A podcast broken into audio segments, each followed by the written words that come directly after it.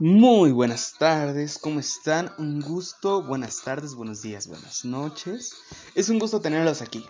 Sean bienvenidos a Clásicos Games, en donde pues nosotros hablaremos de diferentes juegos, de diferentes consolas y pues en sí es eso, la historia de nuestros videojuegos más apreciados desde los más antiguos, ahora sí como quien dice, pues desde los más clásicos hasta los más recientes, hasta los, pues, no sé, Fortnite, este, de los clásicos Pac-Man, diferentes juegos, su historia, sus récords y pues algunos de sus eventos que pues en estos tiempos están empezando a tomarse, ¿vale? Así que pues sean bienvenidos todos. Me presento. Mi nombre es Tadeo Valle Hernández.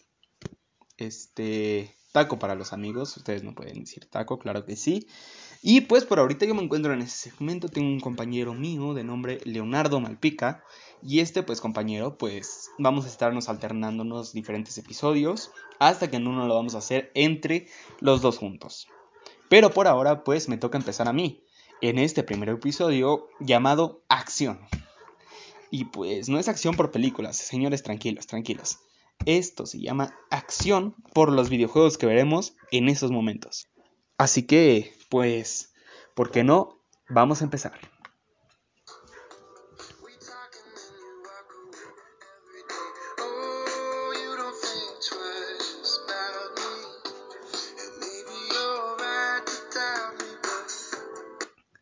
Preparadísimos, señores. Bueno, hoy repasaremos varios juegos importantes de, vamos a decirlo de esta manera, acción o aventura. Y empezaremos con la saga de Grand Theft Auto.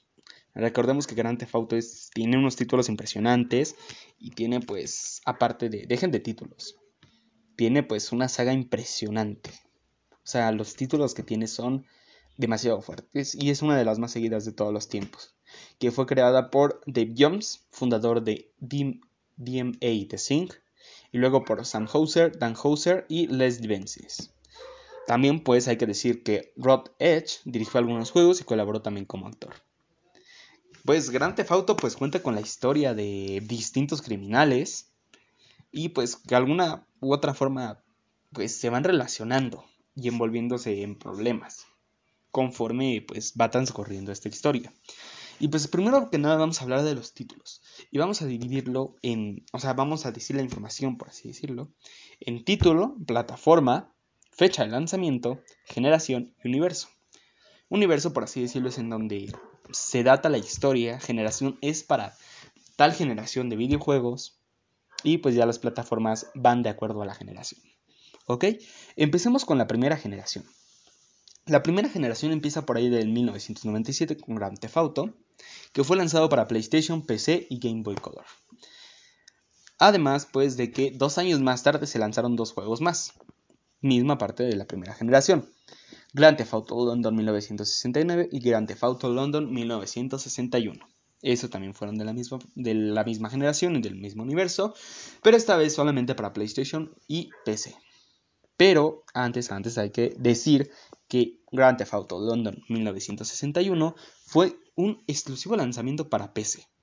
¿Ok? Y nuestro último que, como dijimos, pues es de 1997 al casi 2000, 1999, finales del 99 e inicios del 2000. Y esto fue el Grand Theft Auto 64, pero pues se canceló un poco, pues iba a ser para el Nintendo 64, pero fue cancelado. ¿Ok? Empezando con la segunda generación, y eso solo se data en un solo juego, fue el Grand Theft Auto 2, que salió en 1999 y todavía fue parte del primer universo. ¿Ok? Y esto salió para PlayStation, PC, Sega Dreamcast y Game Boy Color. Además de otros, ¿no? Bueno. Luego pues empezaríamos con una tercera generación que data pues ahora sí un poquito más de, años, por así decirlo, desde el 2001 hasta el 2006. Parte ya del segundo universo del GTA V. Y esto empezó en el 2001 con Grand Theft Auto 3, que fue lanzado para PlayStation 2, PC, Xbox, Mac, iOS, Android, PlayStation 3 y GBA, que pues lamentablemente el último fue cancelado también. Luego en el 2002, un año más tarde, sacaron Grand Theft Auto Vice City, que lo sacaron para PlayStation 2, PC, Xbox, Mac, iOS y Android. Dos años más tarde, en el 2004, sacaron Grand Theft Auto Advance, Game Boy para el para el Game Boy Advance, para el PlayStation 2, PC, Xbox y pues este nada más. También sigue siendo de la tercera generación. Eh, en el mismo año, en el 2004, sacaron Grand Theft Auto San Andreas para Xbox 360, Mac, PlayStation 3, iOS y Android. Luego, un año más tarde, en el 2005, sacaron, sacaron Grand Theft Auto Liberty City Stories, que eso fue sacado para PSP, PlayStation 2, PlayStation 3, iOS, Android y PlayStation Vita. Esta vez no incluyeron a nuestro queridísimo Xbox. Y pues ya para terminar, en el año del 2006 sacaron Grand Theft Auto Vice City Stories, que eso fue para PSP, PlayStation 2, PlayStation 3 y PlayStation Vita. Puro PlayStation estuvo aquí presente. Sigue siendo parte de la tercera generación y segundo universo, pero aquí terminaríamos también incluso con la tercera generación y el segundo universo. Y entraríamos con la última generación. Bueno, con la penúltima, disculpe. Penúltima generación que solo fue hecho por dos años, del 2008 al 2009. Y esto fue parte del tercer eh, universo. ¿Ok? Empezamos con Grand Theft Auto 4, que fue para PlayStation 3, eh, Xbox y PC. Un año más tarde, en el 2009, sacaron tres juegos. Grand Theft Auto 4 2 and para Xbox 360, PC y PlayStation 3.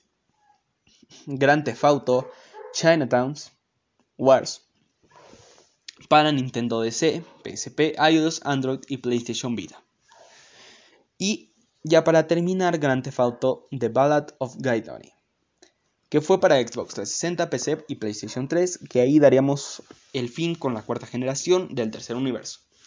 Pero siguió un año más tarde con el tercer universo, pero sacando la quinta generación, que es la más actual, que es el Grand Theft Auto 5. Que pues este salió en el año del 2013 y pues tiene el Xbox 360, la Play, la Play 3, la Play 4, el Xbox One, este, la PC, este, PlayStation 5, Xbox Series X y S. ¿Vale? Entonces con eso terminaríamos con estas diferentes pues, tipos, por así decirlo, sagas, juegos que sacaron en aquellos años. Ahora vamos a hablar un poquito más de, la historia del juego como tal, de, de, la historia del Grand Theft Auto desde sus orígenes.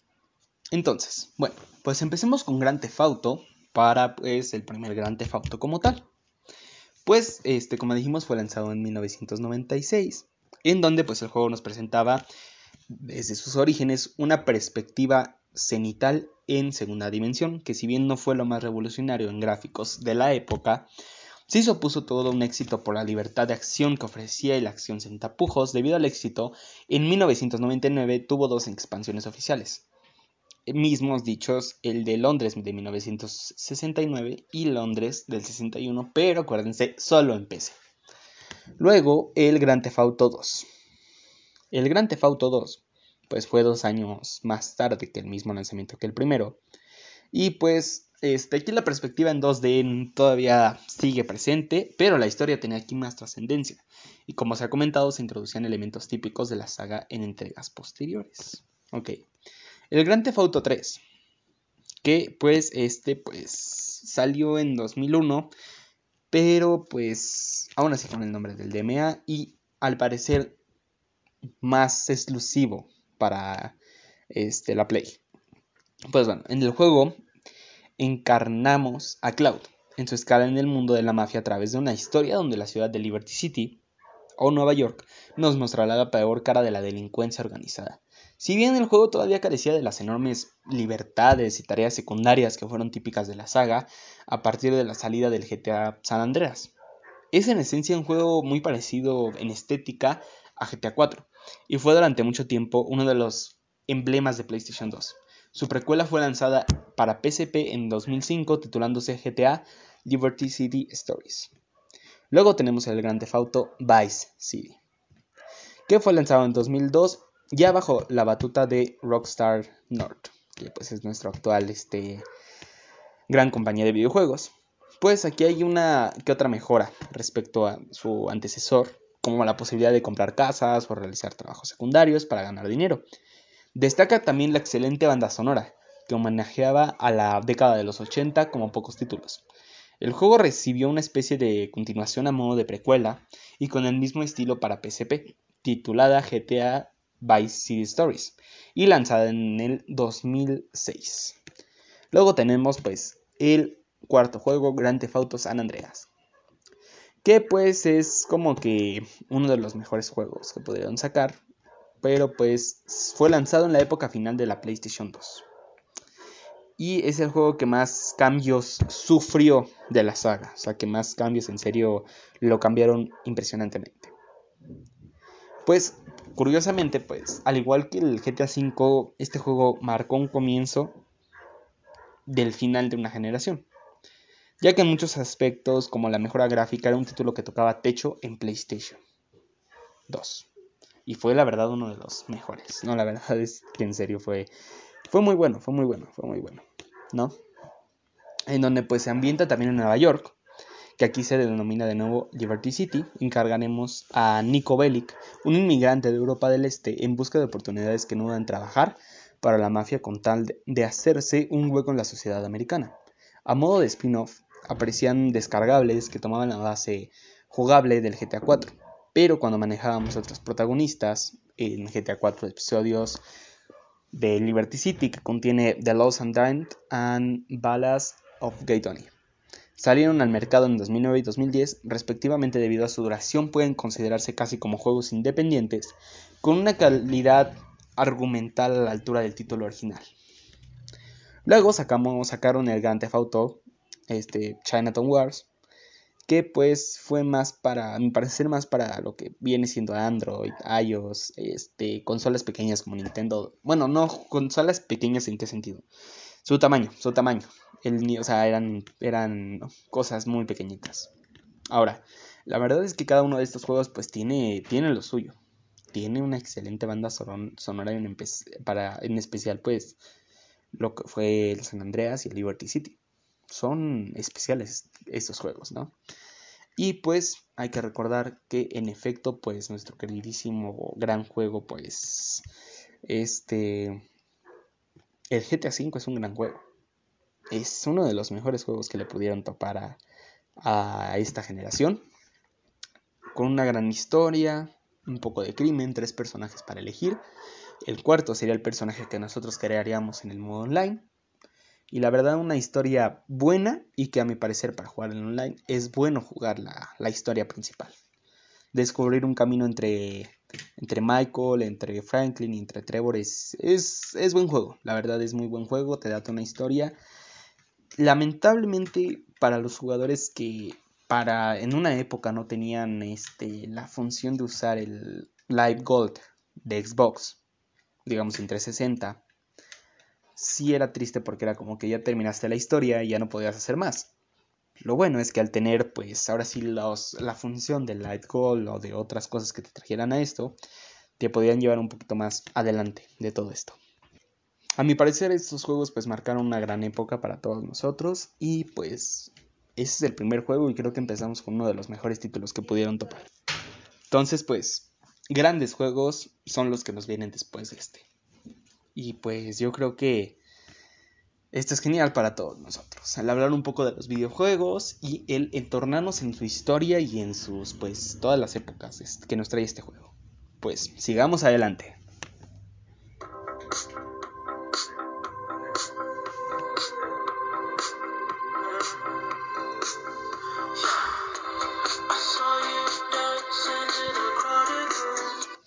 Ok, perfectísimo, con un poquito de la voz de nuestro queridísimo, le diríamos los mexicanos, el fin de semana.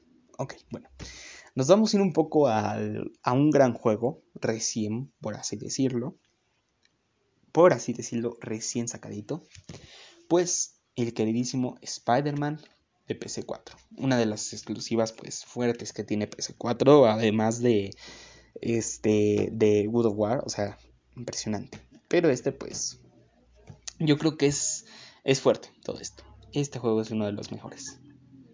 Pues bueno, en su defecto pues tiene muy buenas cosas este, este juego, la verdad es que este gran lanzamiento de Sony pues fue impresionante, no, o sea, fue bueno.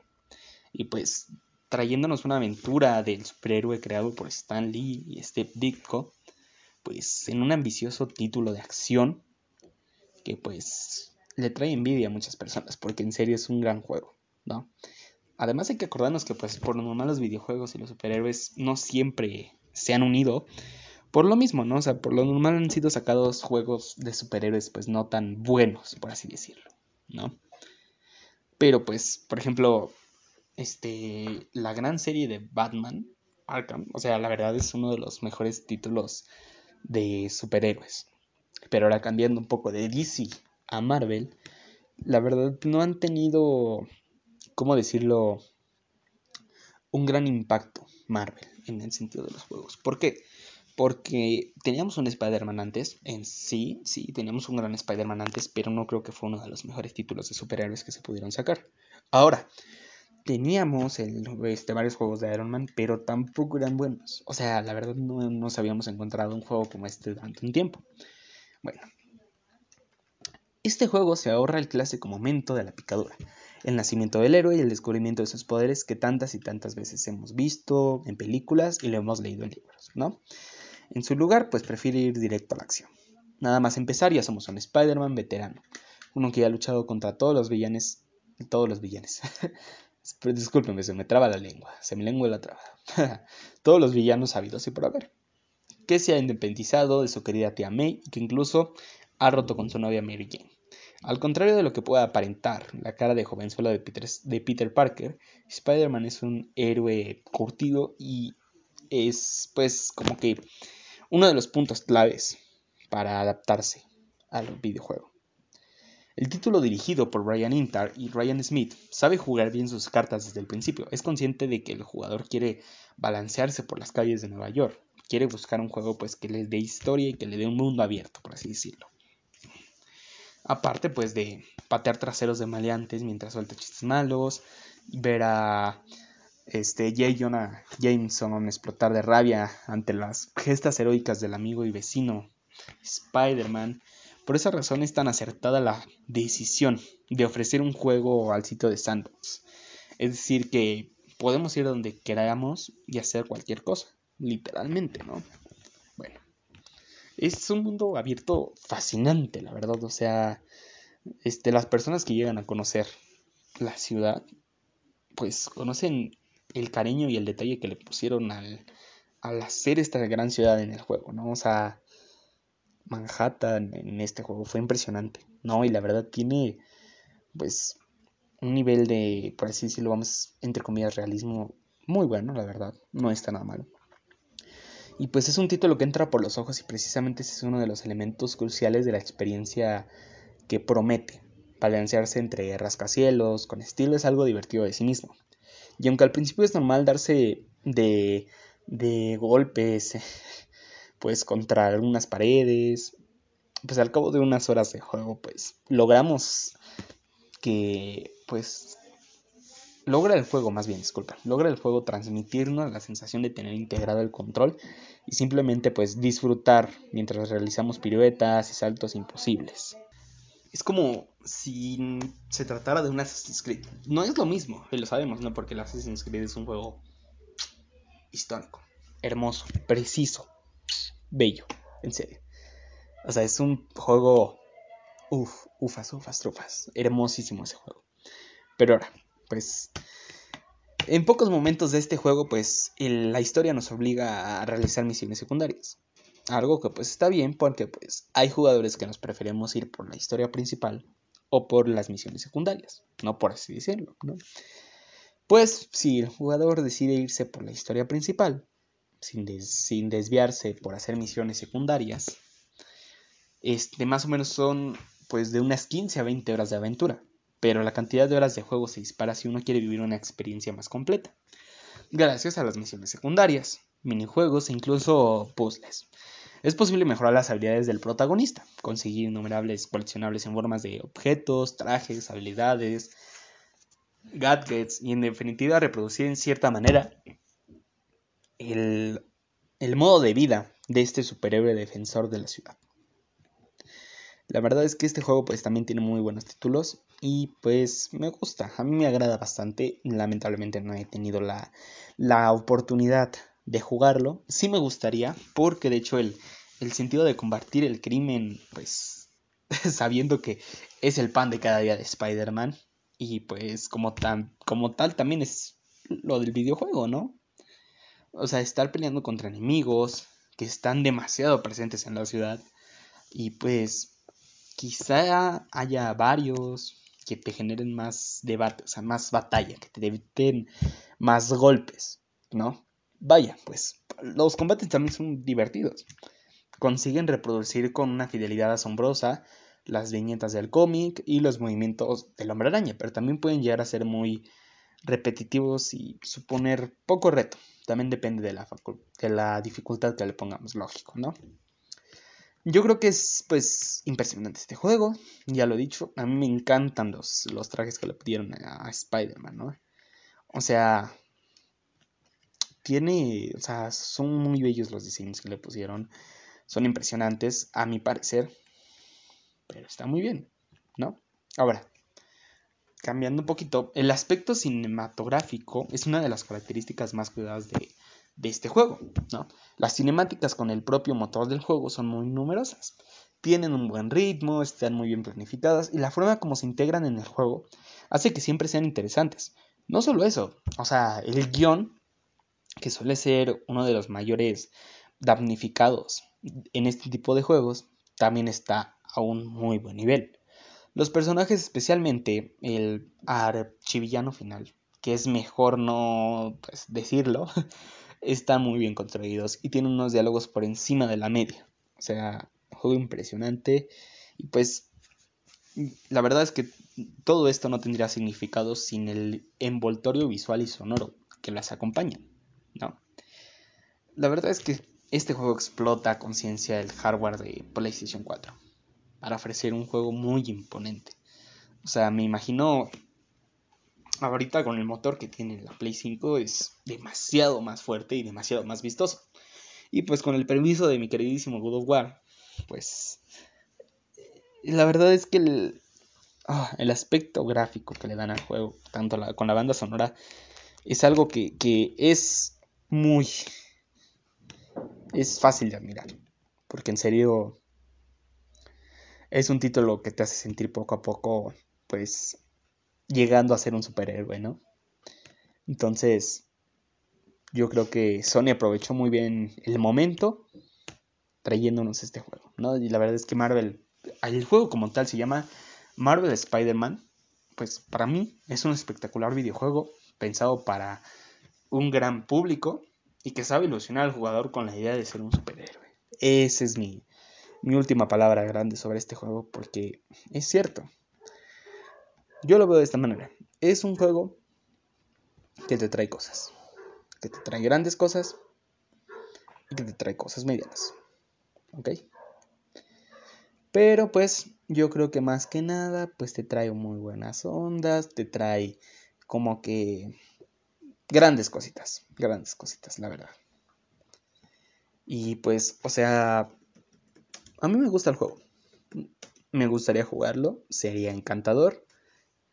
Entonces, pues hay que intentarlo algún día, hay que aprender a, manejar todo esto, ¿no? Hay que aprender a, jugar a este grande juego. Entonces, hay que aprender todo lo que, lo que trae este juego. Pues ese sería todo de Spider-Man, pero aún así todavía nos faltan unos poquitos juegos, así que pues sigamos hacia adelante, ¿no? Y pues a darle, que esto es mole de olla.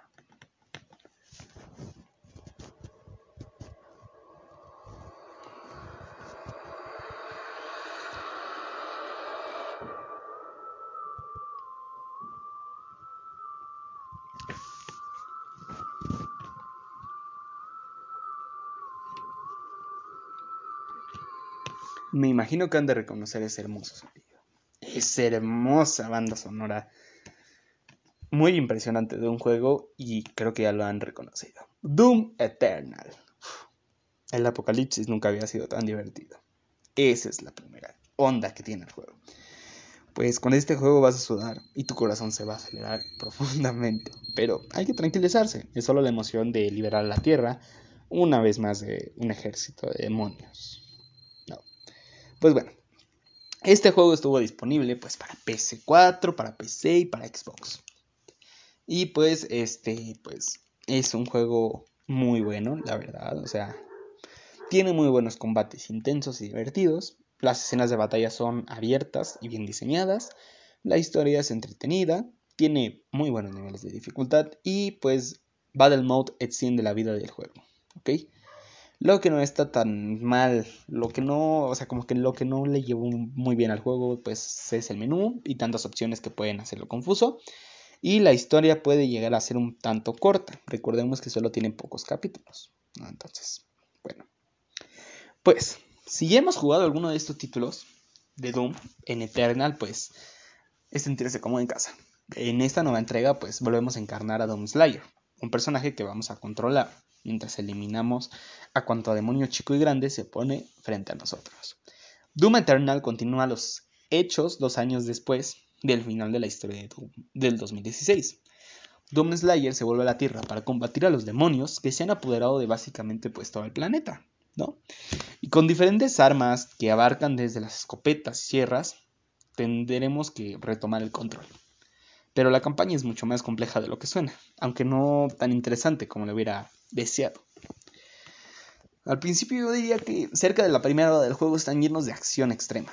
Y eso no va a cambiar a lo largo del juego, sino todo lo contrario, e irá aumentando la ferocidad de los enemigos, la potencia de nuestras armas y por supuesto nuestra habilidad dentro del traje de Doom Slayer. El cual pues lo debemos aprovechar en los primeros minutos del juego para practicar porque los siguientes enemigos serán más difíciles de aniquilar cada vez, ¿no? Si bien Doom Eternal es el mismo tipo de juego de primera persona, el tipo shoot and run o dispara y corre, pues lo único que tenemos que hacer es movernos por diferentes niveles y disparar a discreción. En Doom Eternal también te tendrás que detener, atender un poco los menús de navegación, la selección de armas y los controles del armamento, sobre todo al principio mientras te, pues, nos acostumbramos al juego, ¿no? Esta confusión de la que hablo entre menús y todas las opciones que se tiene rompe un poco el tipo de juego.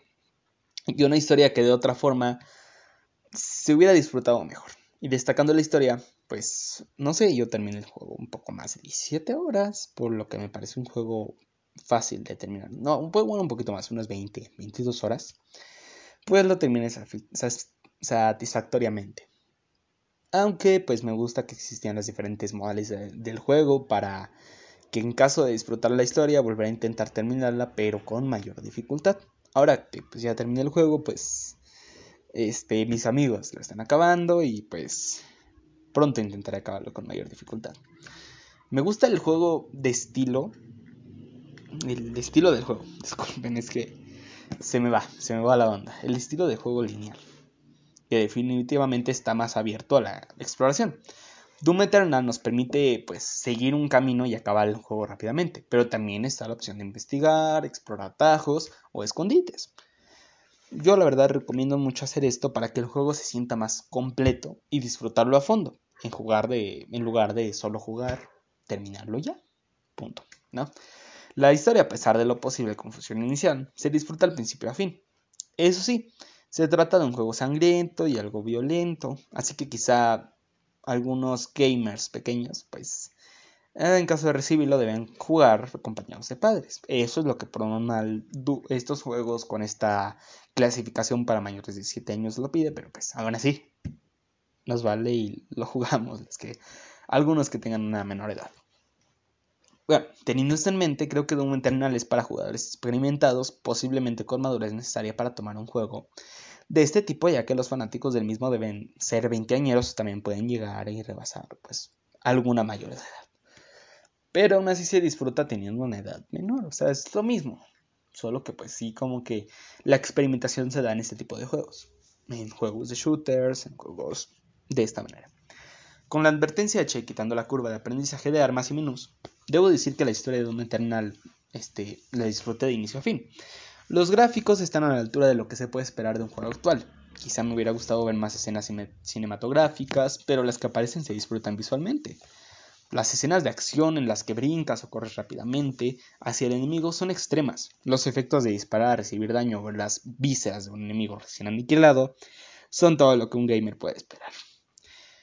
Para los jugadores que terminen el título, colocaron un nuevo juego para que el título siga teniendo vida, Battle Mode. Este modo de juego es un modo multijugador en que los usuarios pueden ser un Doom Slayer o un demonio.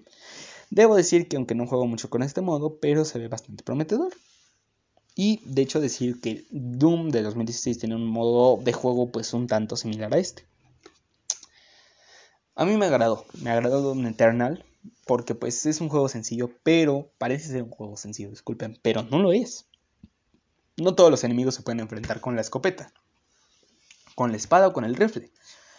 También se tiene que planear cada paso porque podría ser tu último. Doom Eternal es un juego rápido en el que lo único que piensas que tienes que hacer es jalar el gatillo y matar. Pero también debes pensar cuáles serán tus siguientes movimientos. No me sorprende que este juego pues fuera tan esperado. Sus fanáticos pues la verdad son difíciles de complacer y desde el 2016 venían esperando una entrega de tanto nivel. Que la verdad pues la campaña es demasiado disfrutable, los gráficos y efectos están hechos para deslumbrar, los combates son rápidos, sangrientos y excitantes. Bueno, no, consideren eso mal, pero la verdad es que son buenos, son buenos los combates y la historia quizá no esté tan interesante como, como algunos esperan, pero a mí me dejó pues feliz. Y pues, qué decir que Doom Eternal es brutalmente fantástico pues quizás es pronto para pedir otra entrega, pero me gustaría otro, otro juego y pues ponernos más adentro en el traje de Doom Slayer y seguir librando al planeta de los terroríficos demonios. Porque pues ahora sí como dice el juego, la lucha es eterna. Un gran juego. Es lo único que tengo que decir. Un gran juego y es que se espera mucho, pero yo creo que nos puede dar gran grandes emociones. Grandes, grandes, en serio. Grandes, pero, o sea, grandes en el sentido de que, pues sí, te trae muy buenas ondas este juego. Así que, sigamos. Sigamos un poco, pues, un poco más adelante.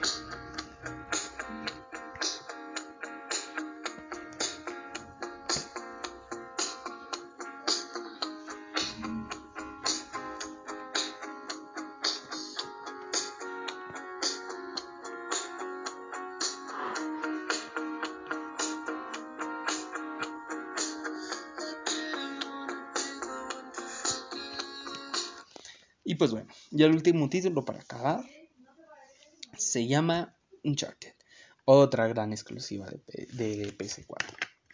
Bueno, ustedes dirán que a mí me gustan mucho las exclusivas de este juego. Sí, son buenas, aunque a mi parecer para los que tienen más Xbox que, que la Play, pues yo creo que puede ser bueno, pues, este, ¿cómo se dice? Compartirlo un poco con Xbox. Así que Play intenta ser un poquito más compartido. bueno, hablemos un poco de este juego. Pues mire, con o sin Nathan Drake, Uncharted es uno de los mejores, por así decirlo, caballos de batalla de PlayStation. Y pese a la pues juventud de la serie frente a otros grandes estandartes de los videojuegos, se consolidó como un este, referente entre los juegos de acción y aventuras. Algo que pues no cualquier juego lo consigue. O sea, ya a pesar de 10 años de este juego, de esta década de este juego, pues el cazatesoros del PlayStation, pues demostró que desde su primera entrega que nos trajeron, pues era un juego pues mucho más fuerte que un Indiana Jones. O pues, por así decirlo, un intento que Lara Croft.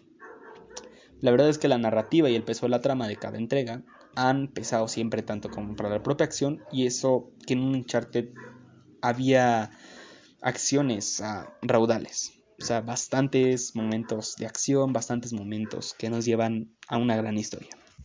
Pues bueno, ahora, bien, la narrativa y la historia de este juego, pues eh, tienen muy buen peso en, este, en la experiencia de este juego. Lo cual es lógico cuando unas entregas pues se calientan un poco más y mejor que otras. Es decir, son mejores que otras. Pues no solo entre jugadores, sino a nivel individual, pues es muy sencillo. El elemento cinematográfico es esencial en esta saga. Y pues ha ido ganando forma y volumen en cada entrega. Pues a veces de forma retroactiva. Esto no es algo negativo, todo lo contrario, cada nuevo lanzamiento de Uncharted se ha tenido que medir frontalmente con el anterior en cada uno de sus apartados. Por eso, pues, hay que, por así decirlo, establecer que cada la aventura de cada aventura de Nathan Drake, pues, es un diferente desafío, ¿no? Y pues hay que agradecer y aceptar que hemos compartido los que hemos jugado este juego, pues, grandes momentos, pues, ante estos retos que le pusieron ante, pues, este tipo de cosas. Ahora, vamos a empezar un poco, por así decirlo, de los juegos. Vamos a hablar un poco de los juegos un poco malos que han sacado. Pues empecemos con un juego para Android.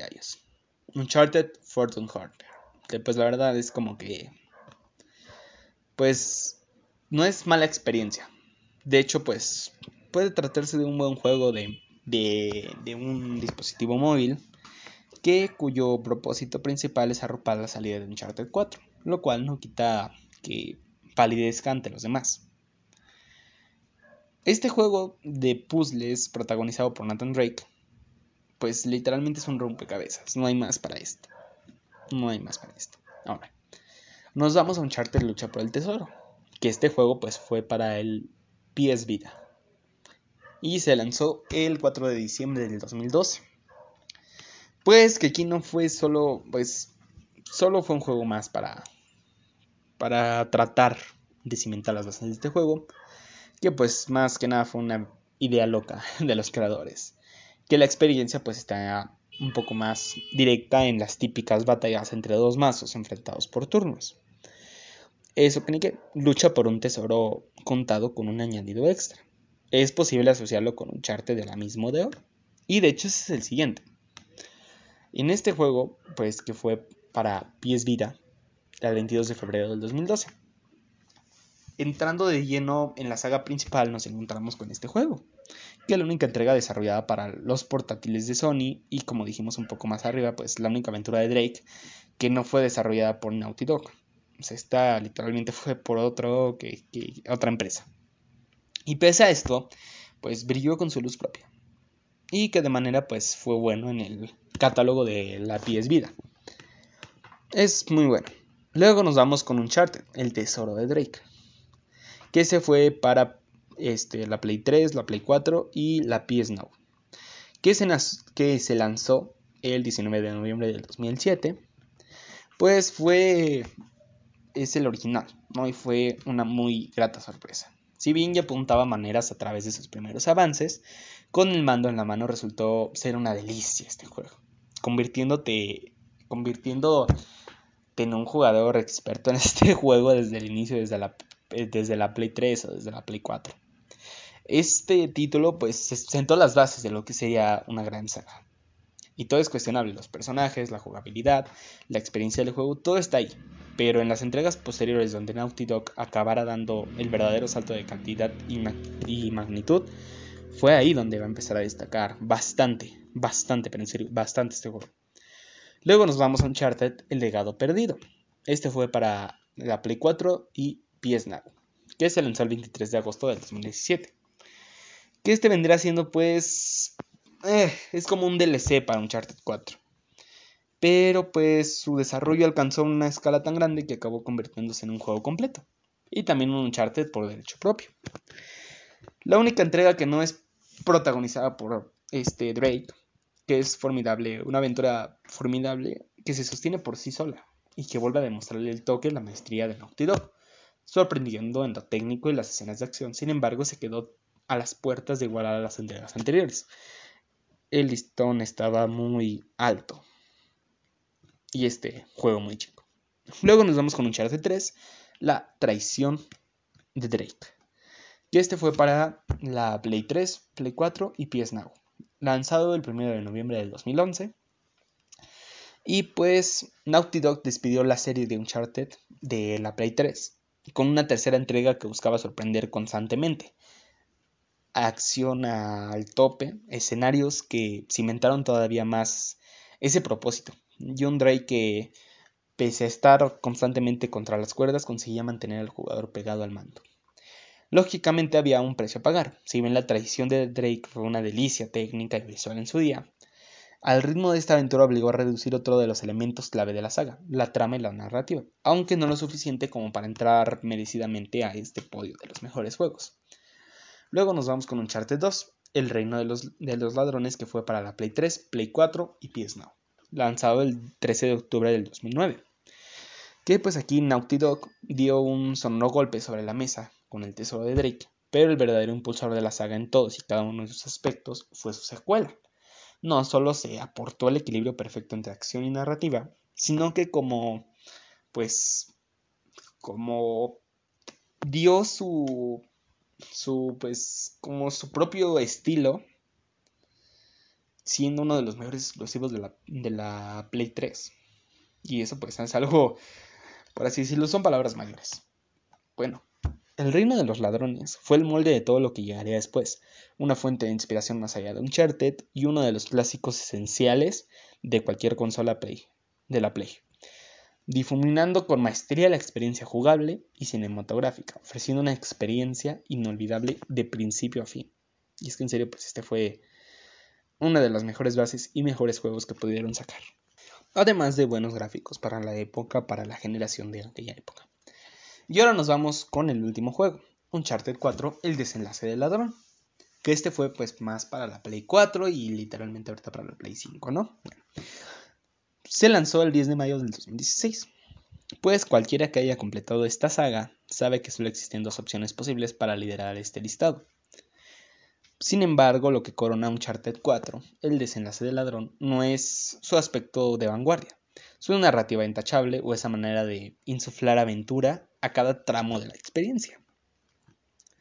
La clave para entender la magnitud del mejor Uncharted de todos es un modo de reunir lo mejor de cada entrega, elevarlo por encima de nuestras expectativas y finalmente darle al conjunto un broche a la altura. Y eso no es algo tan fácil. Uncharted 4, el desenlace del ladrón, es un carrusel de emociones de principio a fin, pero también una experiencia en la que consigue reforzar nuestro vínculo con nuestro queridísimo protagonista y a través de él con toda la saga, ¿no? O sea, mm, conseguimos un gran vínculo con este gran, gran personaje antes de darle una merecida despedida, que pues sí lamentablemente terminaría con un gran sueño de estas historias, ocupando a partir de ese momento un lugar privilegiado entre nuestros mejores recuerdos frente a una consola. La verdad es que este juego fue impresionante, imprescindible teniendo la Play. Creo que esa es la palabra correcta. Fue un juego imprescindible para la Play. Fue un juego que a mi parecer podría dar un gran cambio para diferentes consolas, para diferentes juegos. Como les ahorita al saber que lo más grande que nosotros podamos tener es las recientes consolas, ¿no? Pues bueno, chicos, chicas, hombres, mujeres, todo el mundo que los pueda estar escuchando, pues ahora sí que esto acaba de terminar. Les deseo toda la suerte. Y pues gracias por, oír este, este gran podcast. Y en unas semanas, pues nos veremos con otro podcast en donde vamos a hablar un poco de, de los clásicos videojuegos. Espero que les haya gustado. Y espero que disfruten de esta primera entrega de este primer podcast y les deseo suerte. Así que pues nos vemos hasta la próxima. Les damos las gracias aquí en Clásico, Clásicos Games.